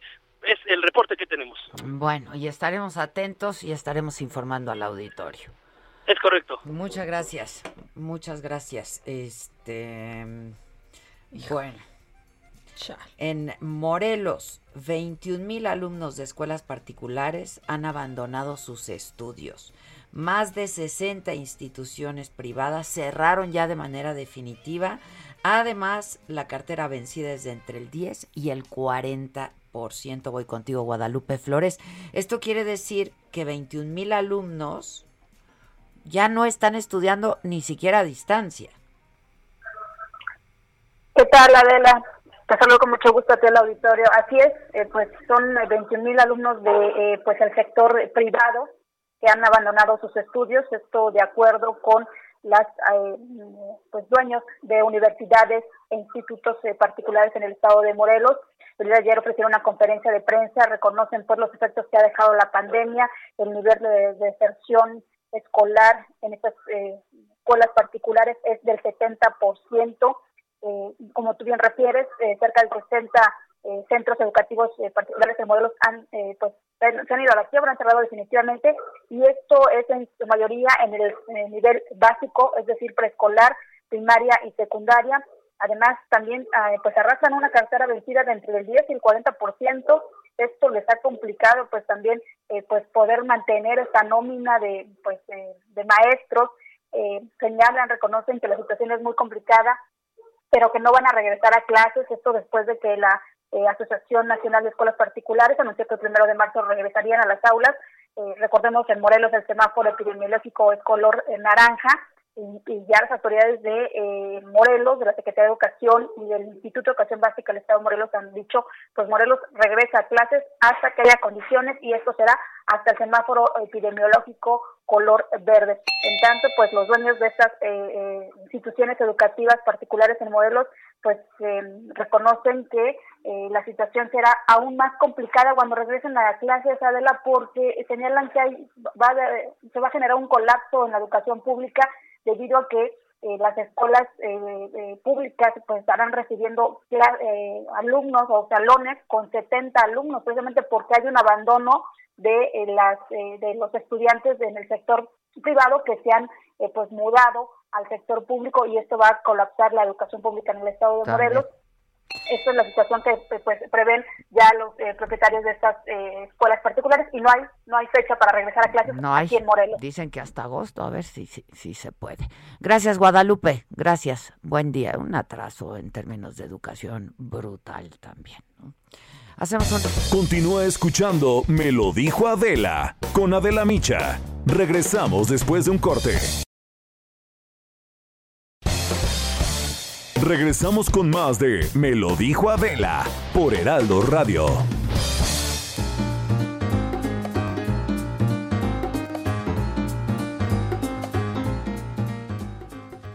Hola, ¿qué tal amigos del Heraldo Radio? Como siempre, es un gusto estar con todos ustedes acompañándolos y también agradeciéndoles, ¿verdad?, el espacio con Adela Micha en esto que es Me lo dijo Adela. Y vamos a platicar, vamos a hablar en este momento de la intimidad entre un hombre una mujer, entre las parejas. La verdad, Pausazo, es que siempre queremos un poco más y además que dure, ¿no? Que dure el amor, mi Pau, platícanos. Que dure, que dure y que dure. Y esto es bien importante porque una relación íntima, pues la verdad, nos cambia todo con nuestra pareja. Si estamos bien, pues ya sabes, en la passion, pues estamos bien también en muchas cosas. Y yo les quiero platicar de este tratamiento tan ganador que se llama Black is the New Blue. ¿Y qué es esta belleza? Bueno, si usted quiere hombre, mayor potencia, mayor placer, quiere hacer que su mujer disfrute como loca, pues este es el tratamiento, mi Moni. Llama en este momento al 800 mil porque se puede llevar Black is the New Blue. ¿Cuál es la diferencia al antiguo tratamiento que eran las pastillas azules? Bueno, las pastillas azules les daban efectos secundarios, dolor de cabeza, hipertensión. Incluso había hombres que se morían de infartos, Moni. Además eran resultados de cuatro horas. Jamás valía la pena. Pues, ¿qué pasa? La tecnología avanzó, avanzó, avanzó y sacó Black is the New Blue. ¿Y qué nos da? Nos da mayor potencia, mayor placer. Olvídese de los efectos colaterales y es cuando quiera, a la hora que quiera. Olvídese del tiempo. Esto es cosa del pasado. Llame en este momento al 800 2305 mil y pruebe esta nueva tecnología. Porque si usted marca ahorita, en este momento, en la compra de un tratamiento, el otro se va gratis, gratis a la puerta de su casita llamando al 800 2305 mil. ¿Por qué? Porque quiero consentirlos, quiero más parejas unidas, quiero que el amor y la llama esté prendida. 800 2305 mil para llevarse Black is the New En la compra de uno. El siguiente se va gratis, mi money. Muy bien, acabas de decir algo extraordinario. Queremos ver parejas unidas, así es que es el momento de marcar al teléfono que acabamos de escuchar con Pausazo. Gracias, Pau. Gracias a ti, mi money. Regresamos contigo, Adela Micha y Maca. Gracias. Esto es Me lo dijo Adela. Con Adela Micha. Escríbenos vía WhatsApp al 554905 9445.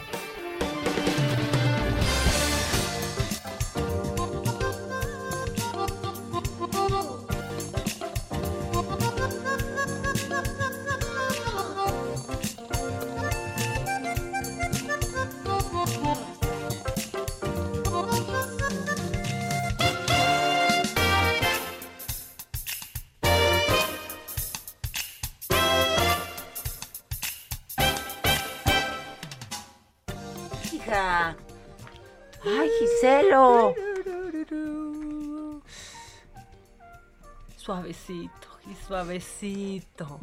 háblame, háblame. Suavecito, dulce, aterciopelado. Dusmo. Ahorita no estoy para que me hables golpeado. Pero bueno, voy con Rogelio López. Rogelio, ¿dónde andas? ¿Cómo estás? Hola Adela, es un placer saludarte a ti y a todo el auditorio y bueno, pues te comento que justamente nos encontramos en lo que es la calzada Ignacio Zaragoza, en el puente conocido como La Concordia, donde tenemos ya un fuerte operativo por parte de la Secretaría de Seguridad Ciudadana porque está ingresando en este momento la caravana Triqui. Esto estamos hablando de unas 350 personas, las cuales vienen a bordo de 12 unidades los cuales pretenden llegar hacia lo que es el Zócalo capitalino y bueno, pues esto se traduce en que va a haber más bloqueos en la zona centro de la ciudad. Es por ello que un concertador del gobierno pues está tratando de hablar con ellos y si no es así, bueno, pues no dejarlos pasar. Ahorita la situación, bueno, continúa aquí en lo que es el Puente de la Concordia. Por nuestros amigos que vienen ingresando hacia la Ciudad de México, tengan mucha precaución debido a este dispositivo por parte de la policía de la Ciudad de México. Adela. Bueno, muchas gracias. Pues esta caravana triqui. ¡Hola! ¿Qué tal? ¿Qué tal mi Lolis? Lola ya es parte de la cultura pop. Lolis Lola en la portada de él. Y dice, Lolita, la queremos hasta en nuestras t-shirts. Ah, es que sacó, ¿viste? Su No, línea qué de- manera, qué No, ma- de darle la vuelta. Bien, Lola, bien. ¿eh? Nunca nadie le ha sacado tanto, pro- tanto provecho a un gallo. Nunca, O sea- nunca. Ya, ya hizo sus camisetas de ya pasó. Claro, este, ya se fue y una va a ser comercial de unas pastillas para refrescar la garganta. Ay, fantástica, mi Lolis. Oye, este, hay que hablarle a mi Loli. Perdón. Ah, que- caray. ah, Ah, caray. soy yo. Es que me... Esto es Xochimilco.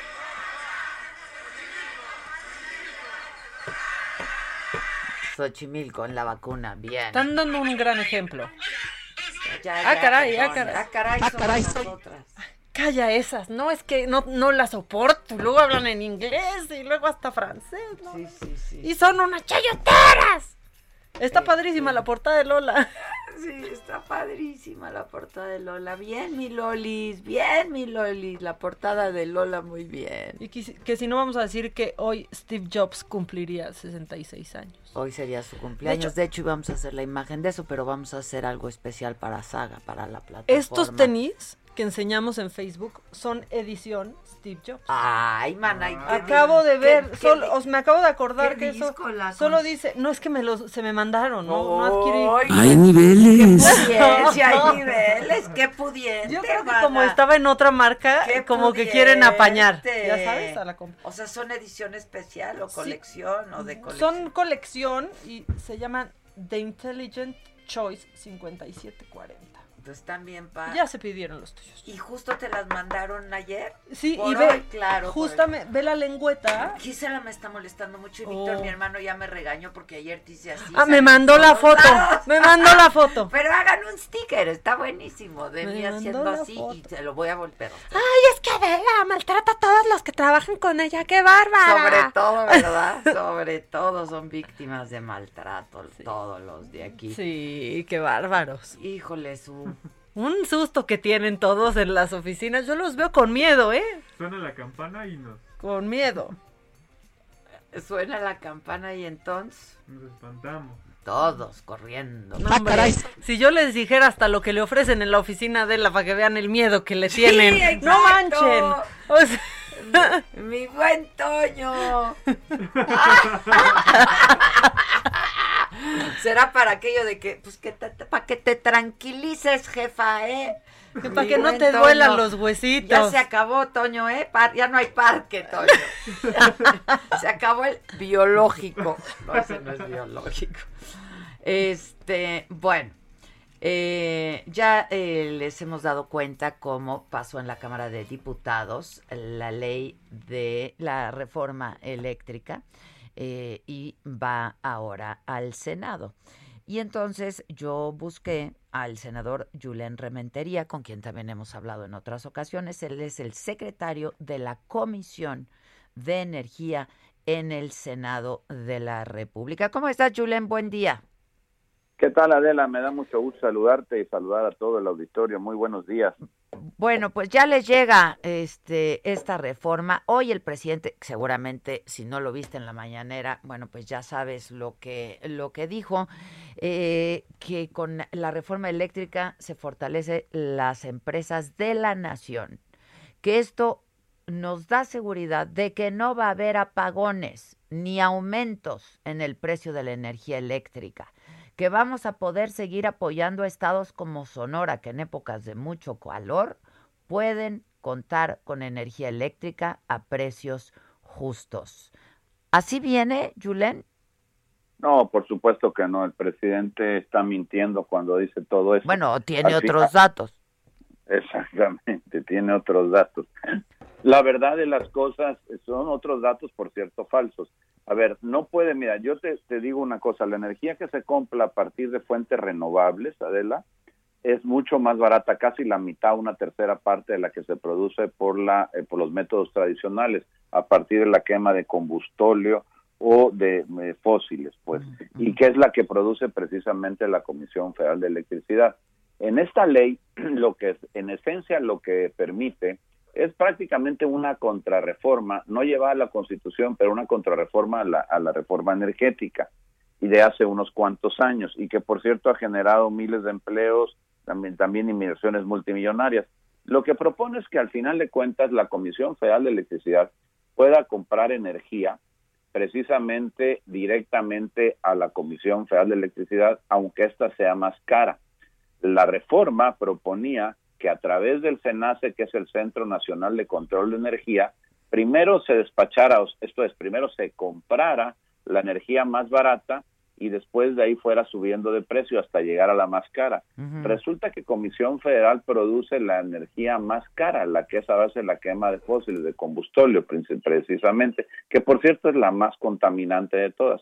Entonces, ¿cómo puede el presidente afirmar que vamos a tener precios más baratos de la energía cuando está comprando la energía más cara? O sea, simplemente no cuadra. Si tú compras la energía más cara, pues no puedes venderla más barata. Tendrás que, si la quieres vender más barata, tendrá que el gobierno pagar la diferencia. Y eso, por supuesto, es que es contraproducente cuando necesitamos dinero para tantas cosas en este país, sin hablar del tema de vacunas, que bueno, está muy llevado y traído.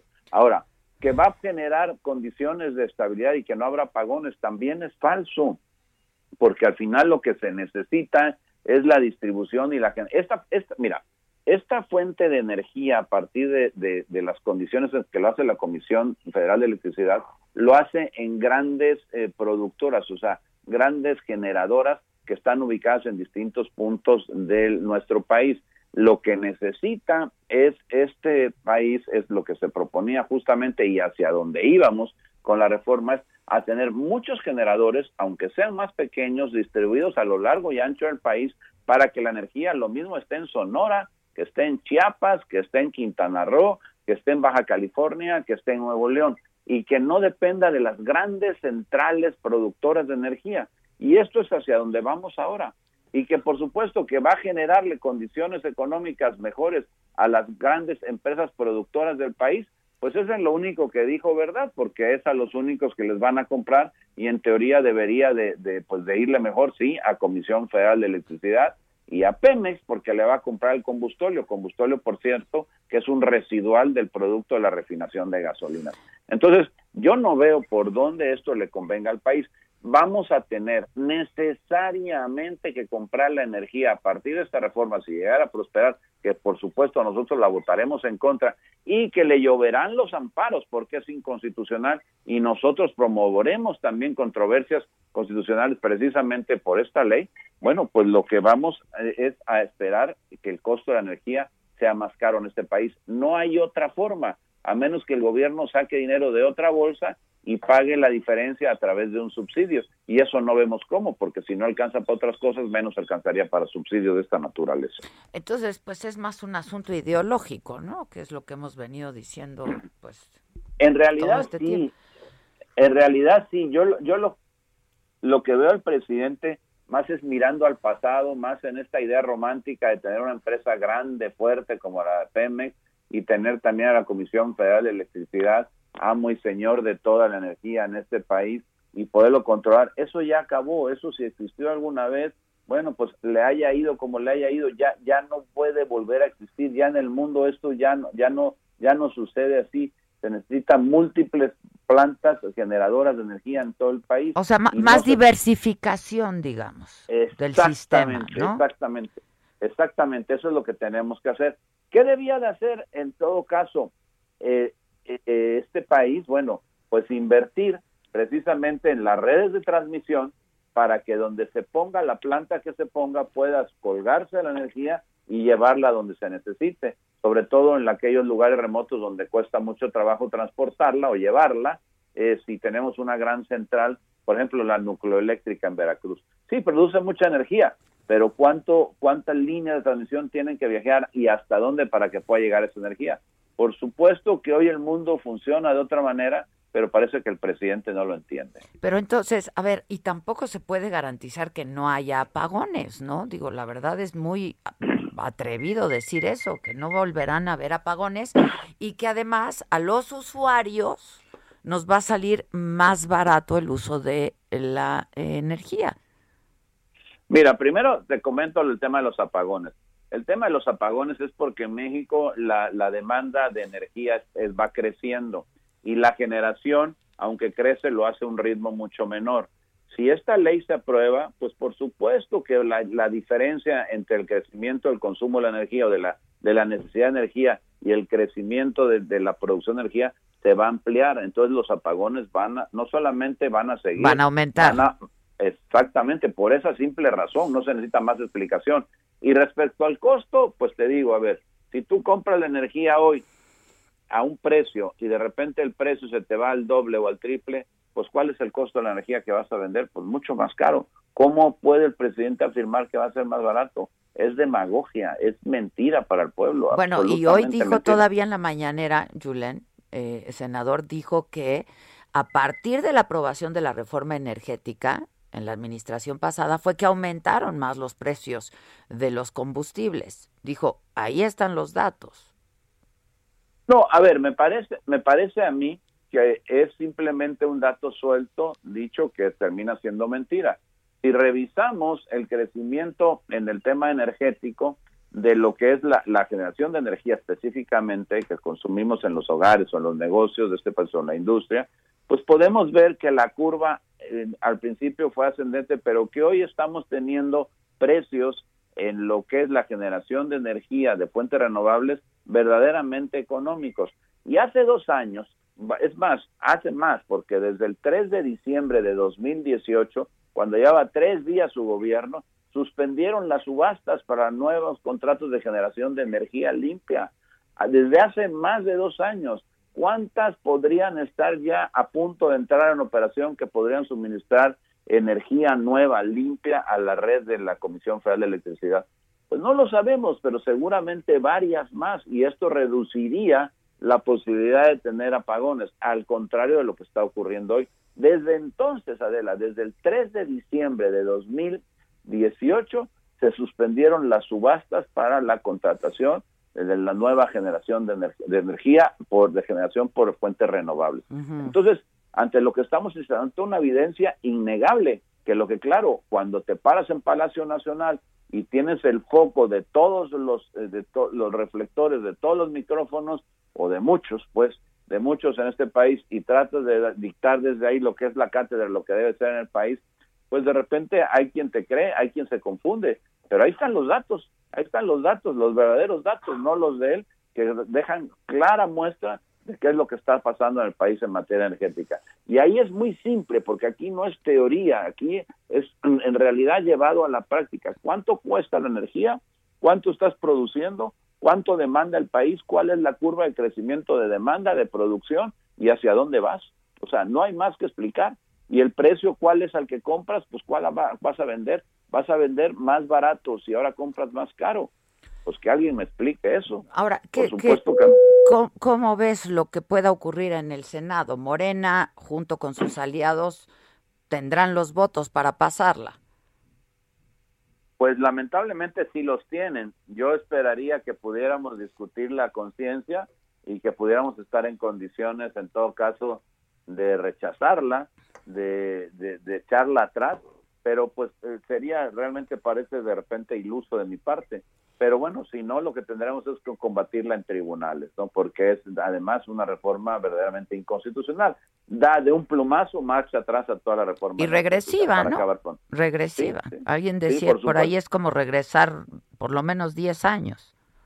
Así es. El CENACE, que es el Centro Nacional de Control de Energía, debe de decirle a Comisión Federal en dónde invertir. Bueno, y Que regula- para eso se creó. Exacto, y esa es su función. Es como el árbitro de todos los que están en el mercado de la industria eléctrica. Y uno de los jugadores es, por supuesto, Comisión Federal de Electricidad. Ahora lo que hacen es comprar al árbitro, adquirir al árbitro y decir, ahora yo digo qué y cómo, y entonces le digo, me compro primero a mí, aunque sea más cara, y después si necesito te compro. Entonces, pues claro que eso es absolutamente inconstitucional, va a caerse necesariamente en la Constitución. Ah, Muchas de las cosas que han venido haciendo a través de memorándums, como los que ha hecho la propia Secretaria de Energía, Rocío Nale, pues han venido cayendo uno tras otro en los tribunales federales porque son absolutamente inconstitucionales. Bueno, pues estaremos atentos, ¿no? Ahora que eh, pues ya se va a discutir en el Senado de la República. Te agradezco mucho, senador. Al contrario, abrazo. muchas gracias. Gracias, Gusto es el saludarte senador estamos a la Julián. orden. Igualmente, Rementería. Este, tenemos unos minutos. Andrea de la Garza dice que nos quiere mucho, que ya nos invitó a un café, que llegó tarde, pero que llegó. Este, sí, pues sí. Que el doctor Pepe Bandera, que qué opino de lo que dijo el Pepe, no sé, o, o no sé quién. Pero ¿Qué que Pepe? Bandera dijo que en un programa que es estrés y que hay que tomarse un tequilita para Ah, para el párpado tembloroso que todo mundo un tequilita al siempre día siempre sirve, hasta para el corazón es bueno, lo recomiendan los, los, los cardiólogos, uno al día. Uno. Pero pues uno. No un litro. Uno no es ninguno. Y dos. Es uno. O sea, también. Entonces estamos muy mal. En eso estamos. Este, Sé cómo le voy a mandar carta al presidente como si fuera el programa de Chabelo. Están preguntando en WhatsApp. y luego te la catafixia. Como estaba viendo ayer que con Ciro, creo, sí, creo que fue en el noticiero de Ciro ayer en la noche, o leí por ahí, porque luego ya también uno consume tanta información y por tantos medios, que creo que fue una reportera de, eh, de imagen, ¿no? del Excelsior, este, que hizo una investigación.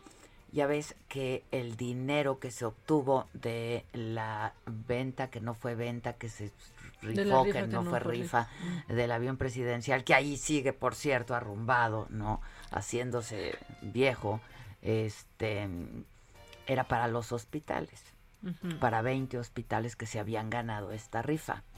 Bueno, pues esta reportera hizo esta investigación. De estos 20 hospitales, 19 no han recibido su premio. Ah, solo uno ha recibido. Sí, señor. Bueno, no importa el dinero. No importa tanto la recompensa, sino a ver, sentir que ganaste algo. ¿Quién es Pepe Madero? Por favor, díganme. ¿Pepe Madero o Bandera? Ma- ahora Madero. ¿No, eh, ¿no es el de Panda?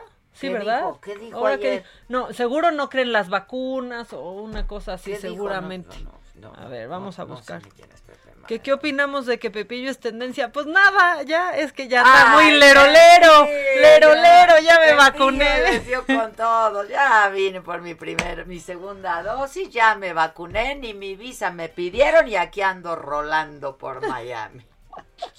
Ahora, un milímetro más de botox o de relleno, ya. O de filtro, ya no sé qué es. O es- sea, yo ya tampoco sé qué es. Este. Pero bueno, vacunado ya está. A mí me da gusto, qué bueno. Y ya vimos que miedo a las inyecciones no tiene. Que si me cae No. mal Pepe y que por eso no lo invito al programa. ¿Quién es Pepe Madero, por favor? ¿Por, por qué ¿Por te qué va a que me cae mal alguien que no conozco? Mi- ¿O Yo les voy a decir. No conoce a la mitad de gente que va a la saga, ya sinceramente hay que decir, a unos te encantan y otros te encantan después de que los conociste. Ha habido tantos invitados en la La saga. verdad, yo a ti no te a mí no. conocía. Dijo, ¿qué es una maca? ¿Qué es eso? ¿Qué, ¿Qué es eso ¿Qué- de ¿Por qué traen, ¿Qué el- es ¿por qué traen una maca? Que si no hablamos de Andrés Ruemer por ser judío, no. A ver, es un tema en el que yo, eh, pues la verdad, pues tengo que decir que lo conozco a Andrés Ruemer desde hace muchísimos años. Estudiamos juntos preparatoria hace 40 años.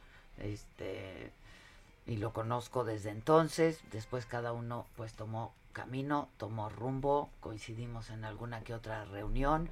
Eh, me apena mucho porque es un- una gente a la que aprecio, como aprecio a muchos de mis otros compañeros de escuela, eh, pero yo creo que pues hay, hay denuncias, este, no se ha presentado ninguna denuncia judicial hasta donde yo sé, hay denuncias que se han hecho públicas. Para mí el abuso no es tolerable en ninguna de sus formas. Me conocen y me conocen muy bien. De ahí a que yo sepa o pueda hablar del comportamiento de Andrés Ruemer, pues la verdad es que no puedo hacerlo. Yo lo conozco como compañero de la prepa. Eh, lo entrevisté en algunas ocasiones por las publicaciones de sus libros. Nunca fui a la ciudad de las ideas, de hecho.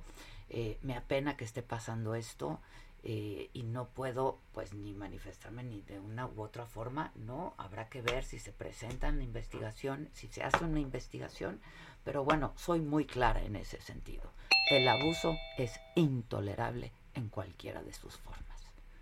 Es lo que tengo que decir al respecto. Eh, y pues ya se nos acabó el tiempo. Así como así, fíjate cómo hago entre los dedos, Adela. Hombre, hombre.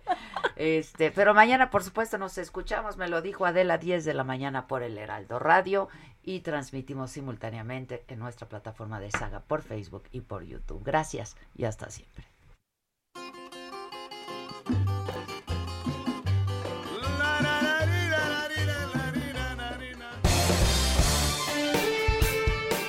Esto fue Me lo dijo Adela con Adela Micha por Heraldo Radio.